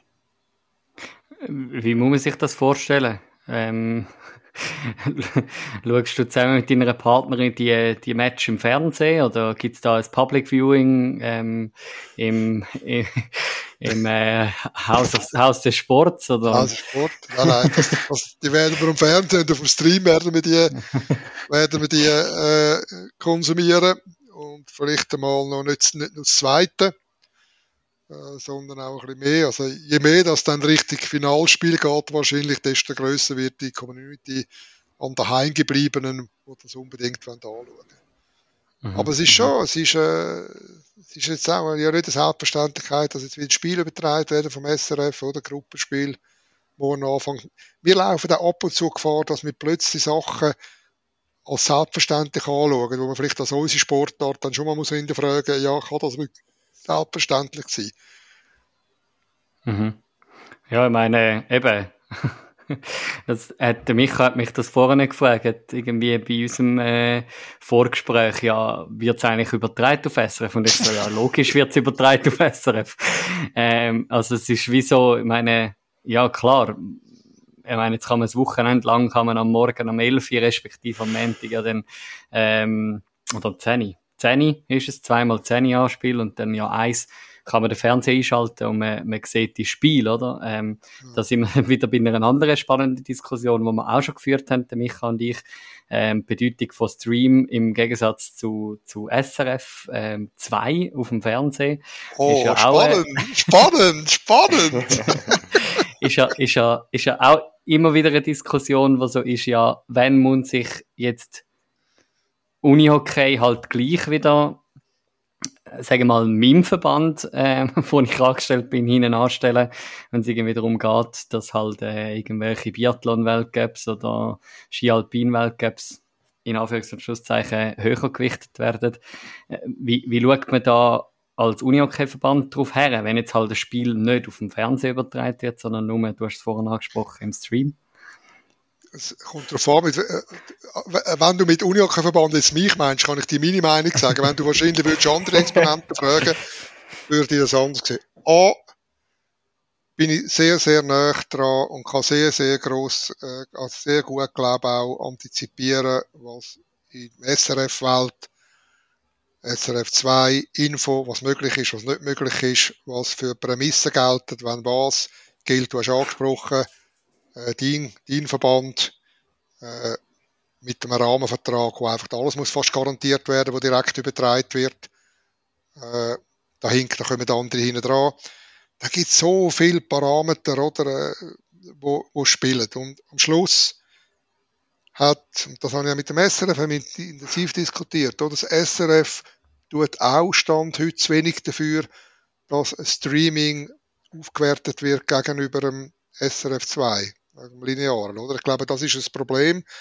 Und ja, bei uns ist immer noch grundsätzlich das, der grosse Teil von der, von der Uni-OK-Welt äh, ist Meinung da, alles, was auf dem Stream kommt, ist minderwertig gegenüber SRF 2 oder, oder SRF Info. Ich glaube, die Welt bewegt sich anders. Äh, wir werden in Zukunft vermehrt wählen und müssen auf Streaming setzen. Wir werden äh, das auch, äh, je nachdem, was man dann für ein Streaming-Portal oder das SRF, wo sie wie investiert und welche Möglichkeiten sie plötzlich haben, wird das auch dann wieder lukrativer sein. Äh, aber ich glaube, die schiere Menge an Sportübertragungen, wo ja aufs SRF je länger mehr zukommen, lassen wir jetzt mal die Abstimmungen Bilag weg, oder? Das schreit ja schon nach mehreren Kanälen, nach zeitgleichen Kanälen und so weiter.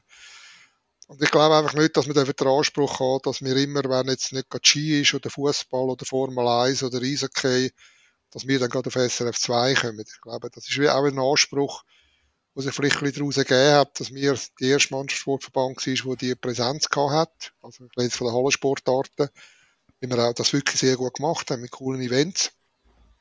Aber je länger mehr kommt auch eben, kommt Handball, kommt Volleyball, kommt vielleicht auch Basketball. Ich bin ein klarer Verfechter vom, vom äh, digitalen Kanal, äh, vor allem für die Zukunft, und dass wir viel mehr müssen, äh, Ressourcen auf das einwenden, auf das äh, einwenden, den Leuten zu erklären, dass da eigentlich schlussendlich weder in der Produktion, äh, dass in der Produktion wie, wie auch äh, nachher schlussendlich mit dem, äh, mit dem, wo, wo reden tut, dass kein Unterschied ist von der Qualität und Produziert wird produziert wird's ja sowieso. Genau, also, ja, genau. Und, und ich meine jetzt eben gerade, äh, das ist vielleicht jetzt auch gerade das Plus, wo man natürlich hat, wenn eine WM in Singapur ist, mit der ganzen Zeitverschiebung. Ähm, ich meine, wenn ich jetzt ins TV-Programm hineinschaue, dann steht überall jetzt äh, Samstag, Sonntag, Montag auf SRF 2.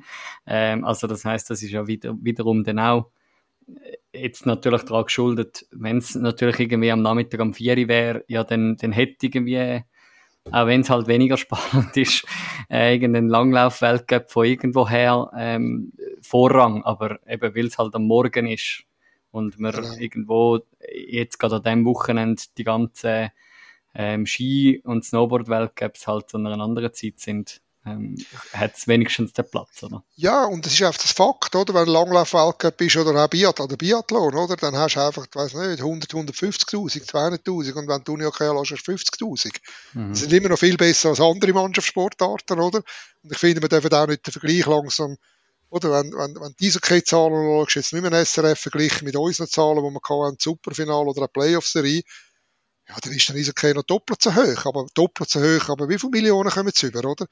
Fernsehgelder. Also das sind dann kein Verhältnis mehr. Aber gerade Verhältnis im Skisport finde ich, das ist, äh, das muss respektiert werden.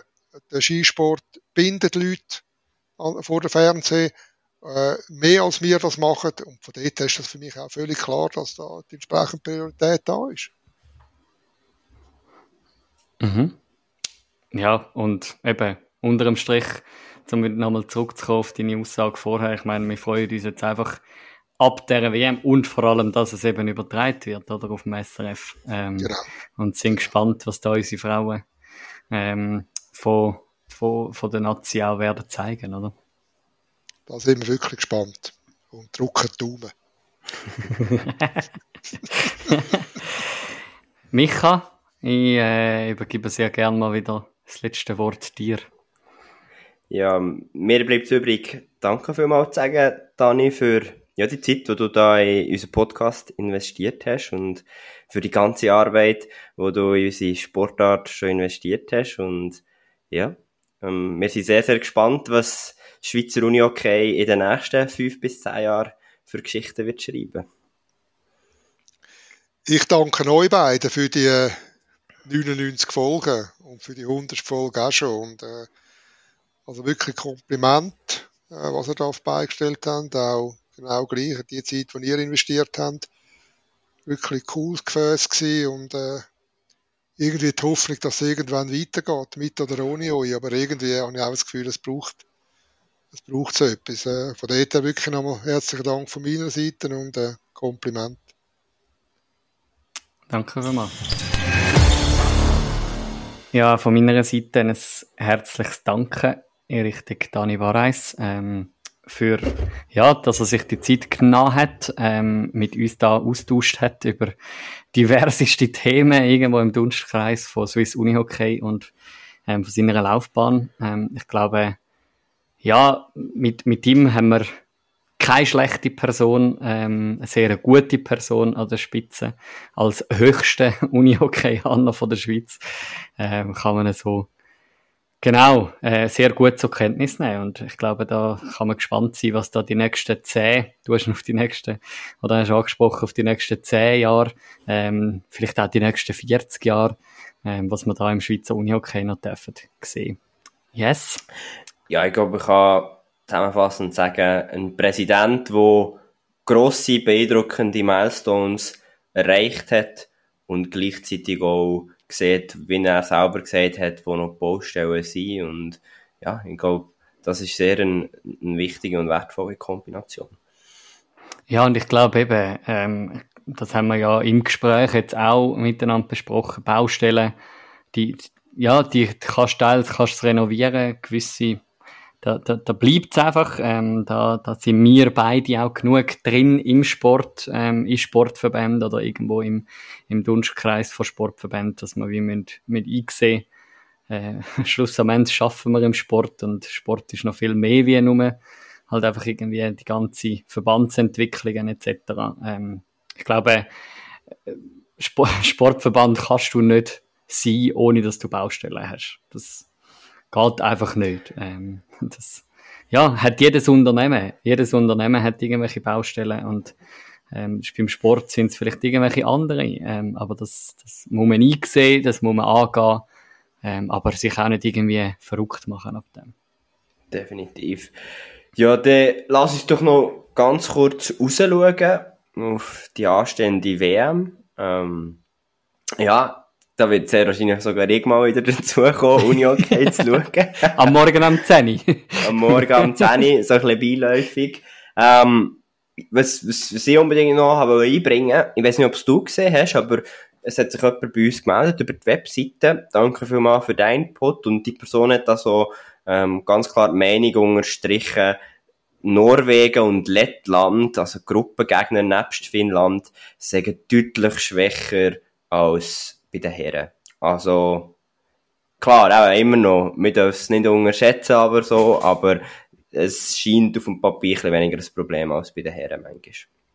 Mhm. Ja, ich glaube, da sind wir an einem gleichen Punkt, vielleicht wie wir auf eine gewisse Art und Weise auch in der Schweizer Frauen äh, NLA sind, irgendwo durch, wo wir äh, auch Probleme haben mit äh, oder mit Problemen. Wo es halt auch die, die, die Marschen gibt, irgendwo zwischen den Top-Teams und, und hinten raus. Ähm, der Dani hat es vorhin schön gesagt, ich glaube, das Ziel muss sein, Halbfinal-Quali, ähm, aber man ist äh, auch, sage jetzt mal, äh, realistisch, dass man natürlich sehr zufrieden kann sein, wenn es für, eine, für eine Medaille darf lange. Ähm, es muss vieles zusammenpassen. Aber wichtig ist sicher, dass man eine gute Quali spielt, ähm, eine gute Vorrunde gegen, gerade gegen die Norwegerinnen, gerade gegen die Lettinnen und dann vielleicht auch kann schauen, was da ähm, darf rausschauen am Sonntagmorgen gegen das Finnland. Ähm, ich glaube, was sicher spannend wird sein, ähm, und das haben wir mit der Lara besprochen, ähm, dass, dass ja, ich sage jetzt mal, die, die Hallen werden sicher nicht schlecht gefüllt sein, habe ich so ein bisschen das Gefühl, ähm, mit diesen Singapurianern. Ähm, mit den, den, den Menschen von dort. Aber wahrscheinlich jetzt nicht gerade ganze ähm, Fansektoren werden gefüllt sein von Schweizer oder äh, Finnen. Gang jetzt einmal schwer davon aus. Das denke ich auch nicht. Aber, also, ich so, ich glaube, also, ich, ich lasse mich überraschen und, also, ich freue mich extrem, das, das Team zu sehen. Ich glaube auch, das, was wir schon manchmal jetzt besprochen haben, ist nur ein cooler Mix. Ich freue mich mhm. auch, die jungen Spielerinnen werden performen. Ähm, ich habe das Gefühl, es ist eine andere Stimmung um als auch schon. Ähm, aber erinnern wir uns an die letzte WM, wo noch sehr viel von den gestandenen, erfahrenen Spielerinnen, mhm. ähm, da war viel mehr so die Stimmung gewesen, oh, der Druck und eben, ja, mhm. also wir müssen eigentlich im Finale kommen, sonst ist das nicht gut und so. Und ich habe das Gefühl, ich nehme wahr, das ist jetzt nicht so und das kann aber wiederum auch befruchten und äh, zu Erfolg führen. Also darum, ich freue mich extrem, das Team mit dem auch neuen Staff zu sehen und ich bin zuversichtlich. Mhm. Ja, ich glaube, wir dürfen uns freuen und, und irgendwo durch auch ohne Erwartungen reingehen, weil meistens ist, wenn man ohne Erwartungen reingeht, wird man eben positiv überrascht, wie wenn man eben irgendwie wie vor einem Jahr gross in den Medien titelt, jetzt werden wir Weltmeister oder ähm, jetzt die Chance. Wir ja, Weltmeister hat sie wir, Genau, wir Weltmeister. ähm, Fragezeichen, wir nicht Weltmeister, ähm, Ausrufezeichen, ist äh, das Fazit letztes Jahr. Darum, ja, mal schauen, was da, was man da dürfen sehen. Ähm, ich glaube auch das, was man wahrnimmt auf eine gewisse Art und Weise auf den, auf den Kanal, ähm, vom Schweizer Unihockey-Verband, äh, wirkt eben genau so ein bisschen locker. Man hat irgendwie nicht so das Gefühl, boah, scheiße, morgen geht's los, ähm, in Anführungs- und Schlusszeichen, sondern es ist einfach, ja, man hat irgendwie eine coole, coole Zeit in dem Singapur. Ähm, man hat irgendwie viel gemacht mit den Kindern dort, ähm, in dem Swiss, äh, Dings, was gsi sind, untergebracht. Also, es ist wie so ein bisschen, äh, ja, es, es ist, es wirkt nach einer coolen Zeit, was haben dort, und dass es geniessen. Und ich glaube, mit, mit dem müssen sie auch jetzt in die WM einsteigen, ähm, so ein die Lockerheit mitnehmen und dann wie schon manchmal jetzt gesagt, dürfen wir gespannt sein, was wir da dürfen, dürfen sehen in den nächsten Wochen. Yes. Sonst, das Wort, das letzte Wort zu, zur 99. Folge. Wir sind noch nicht ganz 100. Micha. Schön war es, spannend war es. Danke vielmals, Manu, für den Austausch und ich freue mich auf unser grande Finale. Mhm. Yes, mal schauen, was wir da werden äh, fabrizieren als grande Finale. Ähm, ich finde einfach, äh, und das darf an dieser Stelle noch kurz erwähnt sein, ähm, wir haben heute äh, mal wieder unsere Unihockey-Jäckchen an und es sieht einfach gut aus. Ähm, ich glaube, wir fühlen uns da wohl ähm, nach wie vor in, in unseren nicht Verbandskleider, sondern Podcastkleider. Äh, darum an dieser Stelle mal, darf es nochmal erwähnt sein, ein grosses Danke an unseren Ausrüster, ähm, Unihock. Und ja, danke vielmals, habt ihr eingeschaltet, sind ihr auch in der 99. Folge dabei gewesen. Und wir freuen uns dann auf die 100. Bis dann, macht's gut und geniessen die WM. Bis dann. Ciao zusammen.